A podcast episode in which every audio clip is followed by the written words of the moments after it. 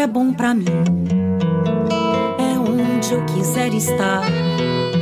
A estrela ainda brilha, ela é quem vai me guiar.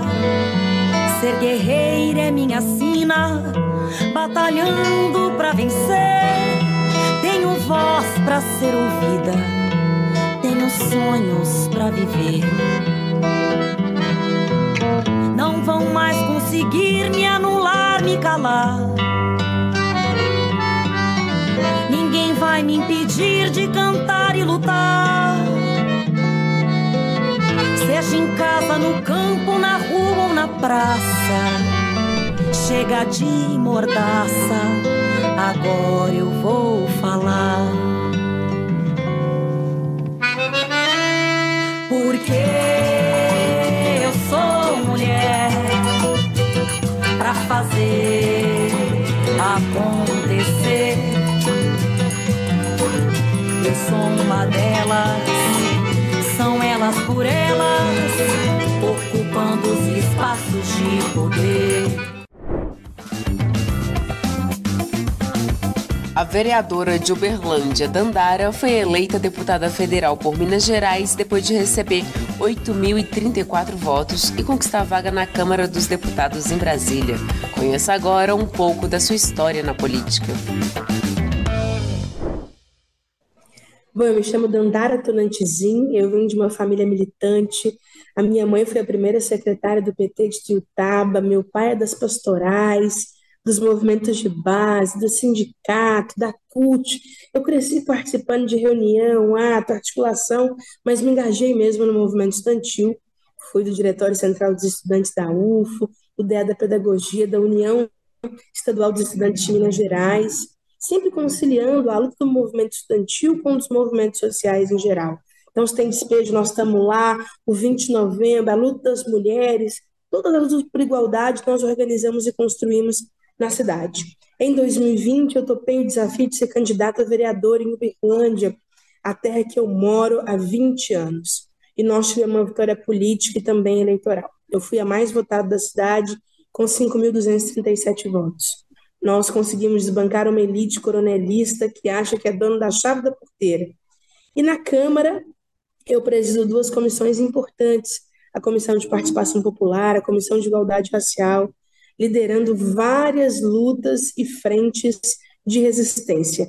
Foi nesse espírito que topei de novo o desafio de ser candidata a deputada federal, representando um projeto coletivo, ancestral, feito a muitas mãos, com muitos sonhos, muitas lutas. E nós conseguimos. Eu sou a primeira mulher negra deputada federal do PT de Minas Gerais. Isso não é pouca coisa. E eu espero que nos próximos anos a nossa presença seja cada vez maior nos espaços de poder, que a gente consiga fazer reformas estruturais e estruturantes do Estado brasileiro, que a gente consiga construir uma agenda que aponte para o futuro conectada com o século XXI. Tem gente que fala que nós, mulheres, negros, jovens, fazemos lutas identitárias, como se fossem lutas excludentes, segmentadas, destinadas a apenas uma parcela da sociedade eu discordo veementemente. Até porque o racismo, o machismo, o patriarcado não é apenas uma questão de identidade. Eles são estruturais e estruturantes da sociedade brasileira, organizam relações de poder. Quando nós legislamos, quando nós atuamos, militamos, construímos qualquer ação ou programa, nós estamos beneficiando a maioria da população, porque nós somos a maioria. E a agenda de direitos no nosso país atinge diretamente o nosso povo. Eu lutei muito na minha cidade para ter renda básica e acho que a gente vai precisar agora efetivar, de fato, aquilo que o Suplicy dizia lá na década de 90, a necessidade de garantir uma renda básica de cidadania. E quando nós lutamos para ter renda básica, nós não estamos beneficiando só o povo preto, mas também e principalmente o povo preto, porque a pobreza tem cor no nosso país. Nós estamos lutando muito para construir uma agenda de direitos para a juventude. Nós temos agora uma geração de precarizados, que são os trabalhadores que não têm nem carteira assinada, nem direito trabalhista, nenhuma folga remunerada por semana, nem o acidente de trabalho é considerado acidente de trabalho. Quando a gente avançar numa reforma trabalhista realmente conectada com os desafios da nova classe trabalhadora, nós não vamos estar fazendo direitos só para a população negra ou só para as mulheres, mas também, na sua grande maioria, de quem está na sua grande maioria com uma bag nas costas, carregando comida 8, 10, 20 horas, sem ter nada para comer, são jovens negros de quebrada. Então, nós estamos falando de políticas públicas que vão transformar a vida das pessoas e impactar diretamente nós, que somos a maioria. E eu acho que uma grande estratégia nossa tem que ser aquilombar na política, andar junto, andar em bando, pensar para onde vamos, como vamos, para que a gente possa se fortalecer. E também fortalecer outras lideranças. Acho que lideranças não surgem do nada, lideranças são construídas, lideranças são fortalecidas. Então, que essa quantidade de mulheres, de negros e negras eleitos e eleitas no âmbito estadual, nacional, possam potencializar nas eleições de 2024 outras lideranças nos territórios. Eu quero eleger muita mulher preta vereadora nessa Minas Gerais. Acho que esse próximo governo Lula vai precisar ser um, um governo de muita mobilização social. Quem acha que a vida vai estar só na burocracia, no gabinete, nos acordinhos de plenário, está muito enganado. Nós vamos precisar de mandatos pé dentro, pé fora. É um pé na comissão, um pé na manifestação, é um pé na sessão, um pé no barro. Eu quero fortalecer essas iniciativas, a conexão com a classe trabalhadora, com os movimentos sociais. Nós temos que fazer muita pressão de fora para dentro, nós temos que convencer uma parcela significativa da sociedade, da nossa agenda, dos programas, das políticas, dos projetos de lei que nós vamos colocar para a gente disputar narrativas, corações e mentes para o nosso projeto. Acho que será um grande desafio, mas eu não tenho dúvida, vai ser com o povo, com gente, com muita mobilização e articulação que nós vamos promover as mudanças que o Brasil precisa. Percebam que o mês de novembro não é só o mês dos povos negros, da festa negra, do sorriso negro, é da consciência negra. Que nós queremos despertar consciência racial nesse país. Eles tentaram vender uma ideia de um país mulato, mestiço, marrom bombom, cor de cuia, inventaram uma tal democracia racial para negar os marcadores de raça, ao mesmo tempo que operam com esses marcadores na exclusão, no aprofundamento das desigualdades, na manutenção de privilégios. Esse é um mês muito importante.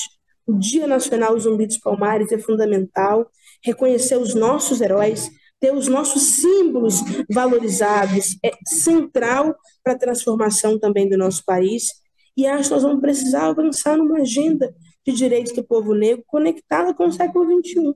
Porque nós chegamos na lei de cotas, nós agora vamos passar por uma revisão, e nós não resolvemos o racismo estrutural e estruturante da nossa sociedade. Nós conseguimos é, eleger uma quantidade é, histórica de mulheres negras nessa eleição, tanto no Congresso quanto nas assembleias, mas nós, mulheres negras, somos 28% da sociedade, o maior grupo, o maior contingente populacional, e estamos muito longe de ser isso nos espaços de poder.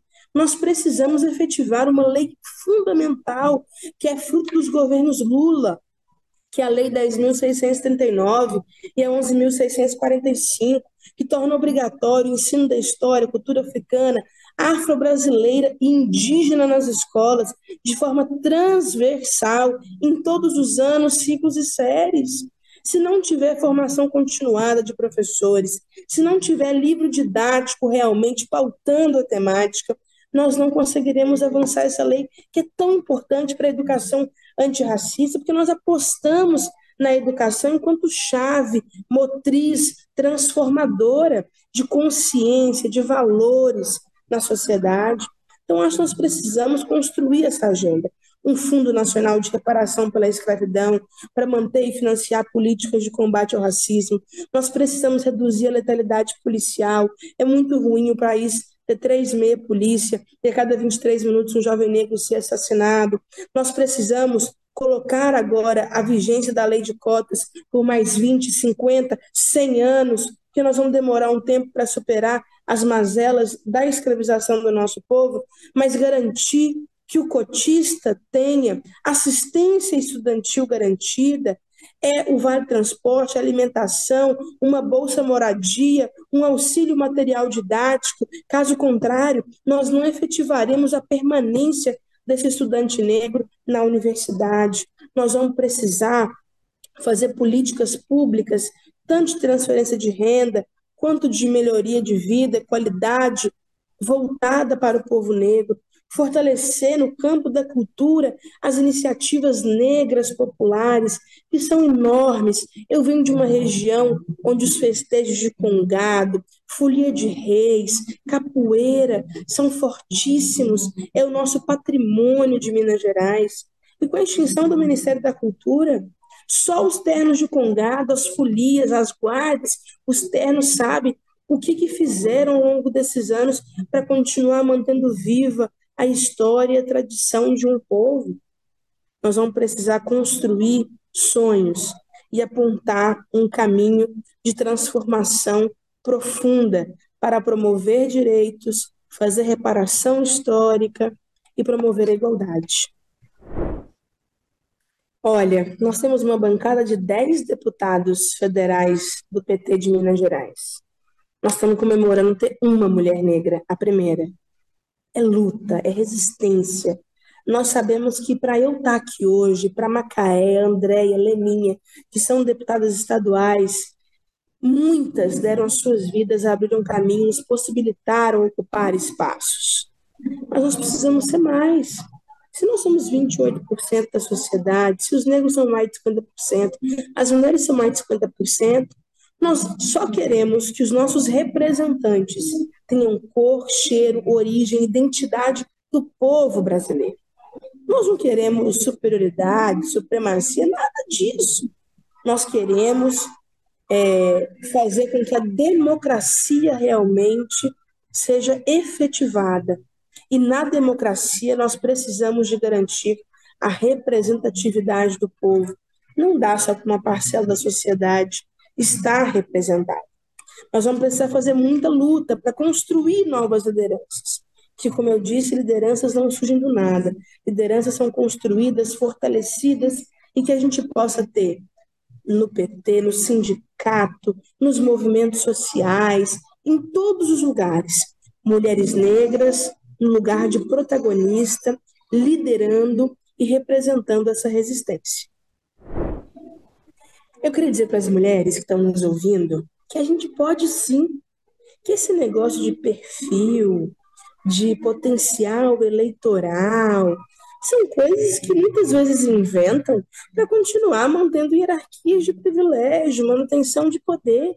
Se a nossa presença incomoda, nós temos que continuar incomodando, porque a nossa luta é ancestral, não começa e nem termina em nós. Nós estamos aqui fazendo parte delas. Então, queria fazer um chamado, uma convocatória a todas as mulheres negras lideranças que atuam no bairro, na escola, na associação, no coletivo, coloquem os seus nomes à disposição de construção de projetos coletivos. Coloquem seus corpos, suas vidas na linha de frente da transformação. Nós precisamos ser cada vez mais multidão. Onde eles querem silêncio, nós somos voz onde eles querem medo, nós somos coragem. Nós viemos para ocupar, resistir e transformar. Vamos embora, contem comigo. Saibam que nós temos uma mulher preta, deputada federal, de muita luta, de muita coragem, muita ousadia, que é cada vez mais aquilombar na política.